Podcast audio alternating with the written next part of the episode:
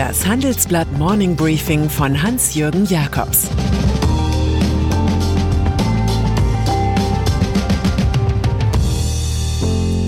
Guten Morgen allerseits. Heute ist Donnerstag, der 11. März, und das sind heute unsere Themen. Aufschlag. Bidens Corona-Hilfe verabschiedet.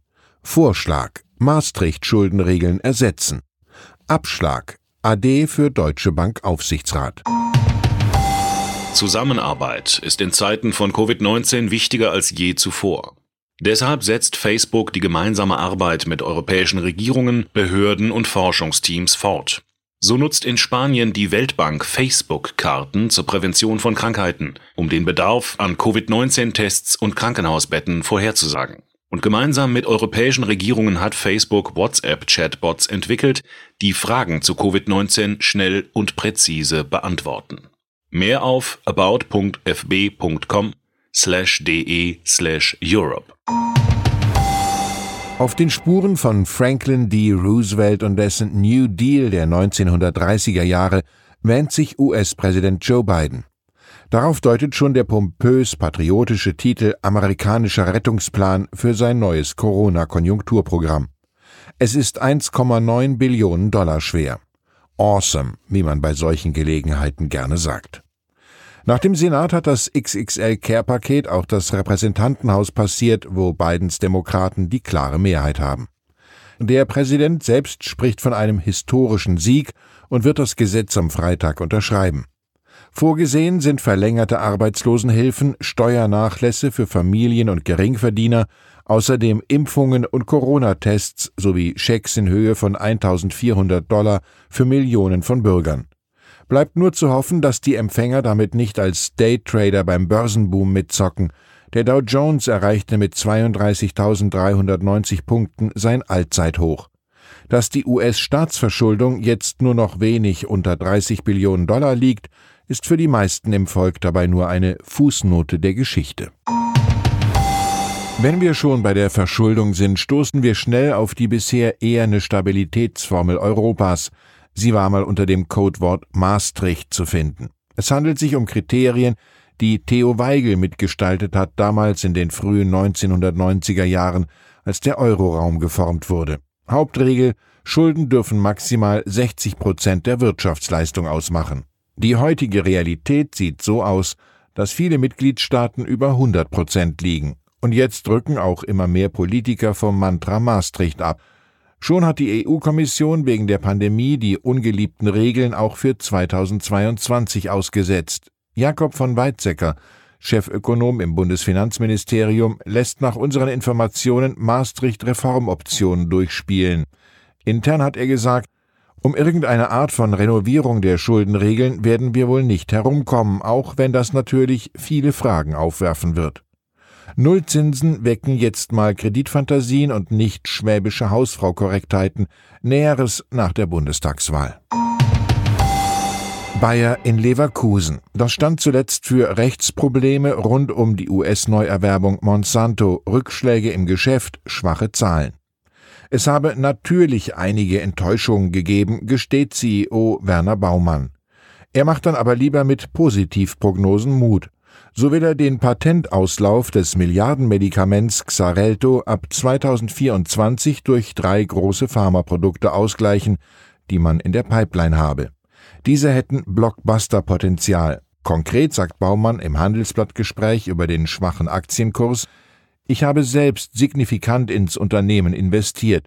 Ich bin mir sicher, dass, wenn wir mit unseren Themen vorankommen, sich dies auch im Aktienkurs widerspiegeln wird. Wir arbeiten intensiv daran, Vertrauen zurückzugewinnen. Über die Zukunft des Agrargeschäfts sagt der Bayer CEO, eine der bahnbrechenden Entwicklungen der nächsten Jahre wird unser niedrig wachsender Mais sein. Tests auf Agrarflächen in Mexiko zeigen, dass dieser Mais weniger anfällig ist für Wetterextreme, die durch den Klimawandel immer häufiger werden. Zur europäischen Regulierung sagt Baumann, die gesamte Pflanzenbiotechnologie findet schon nicht mehr in Europa statt und auch beim Genomediting, das die Medizin revolutionieren wird, sind wir dabei, den Anschluss zu verlieren. Ich wünsche mir, dass wir eine innovationsoffene Gesellschaft werden. Wenn sich allerdings Baumanns Optimismus mittelfristig als bloße Gesundbeterei erweisen sollte, wird seine Karriere zum Notfall. Unter den Führungsfiguren des Potemkinschen Konzerns namens Wirecard hat Burkhard Ley als recht seriös gegolten, als eine Art Sparkassendirektor, der sich nur in der Tür verirrt hatte. Zwar ist er zwölf Jahre lang Finanzchef gewesen, er sei aber nur bis Ende 2017 an möglichen Taten beteiligt gewesen, meint der Staatsanwalt über den Manager, der einige Monate in U-Haft saß. Dokumente, die unsere Investigativreporter einsehen konnten, zeichnen ein anderes Bild. Ausgerechnet in Asien, im Zentrum des Milliardenbilanzbetrugs, ist Lay sehr aktiv gewesen. Etwa beim Kauf einer aufgehübschten, wenig werthaltigen indischen Firma oder bei Deals in China, wobei Ex-CDU-Spitzenkräfte mit Lobbying halfen. Zuletzt war Lay als Berater für 900.000 Euro brutto angeheuert, plus Dienstwagen und Bonus. Sein Spitzname bei Wirecard lautete Mr. Teflon. Wirecard ist auch bei der heutigen Aufsichtsratssitzung der Deutschen Bank ein Randthema. Gesucht wird ein Nachfolger für den Kontrolleur Alexander Schütz. Dieser hat sich aus eigenen Stücken zur nächsten Versammlung verabschiedet. Der Österreicher hatte im Februar 2019 seinen Landsmann Markus Braun, damals angeschlagener CEO bei Wirecard, eine persönliche Solidaritätsmail geschrieben. Der Finanzkonzern solle die Financial Times wegen ihrer kritischen Berichte fertig machen, empfahl Schütz, der auch Chef der C Quadrat Investment Group ist. Die Deutsche Bank hat sich daraufhin sofort von ihrem krawalligen Aufsichtsrat distanziert. Und dann ist da noch Medienmogul Rupert Murdoch, der an diesem Donnerstag 90 Jahre alt wird. Vertraute berichten, der gebürtige Australier sei weiterhin extrem fit und tatendurstig. Sein Homeoffice ist das englische Holmwood House nahe Henley on Thames, ein Country House aus den 1700er Jahren, das 2019 Ehefrau Jerry Hall für mehr als 11 Millionen Pfund entdeckt hat.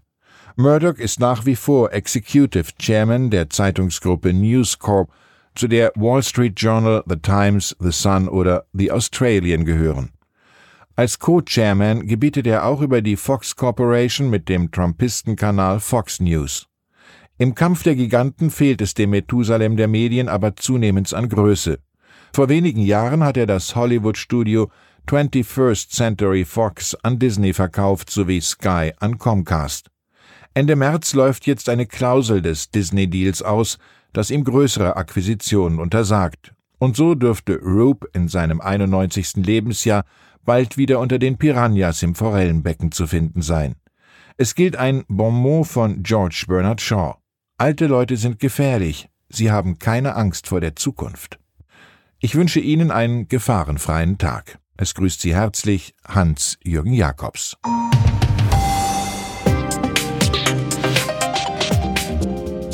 Ab 17.30 Uhr sprechen wir bei Handelsblatt Today über alle Themen, die die Finanzwelt bewegen. Integrität und Zuverlässigkeit sind der Schlüssel zu einer erfolgreichen Vermögensverwaltung. Anlegern ist es wichtig, dass ihr Geld sinnvoll, nachhaltig und erfolgreich investiert wird, um den Erfolg auch an nachfolgende Generationen weiterzugeben. Dieses und andere Themen präsentiert von unserem Initiativpartner, der Hypo Vereinsbank Private Banking.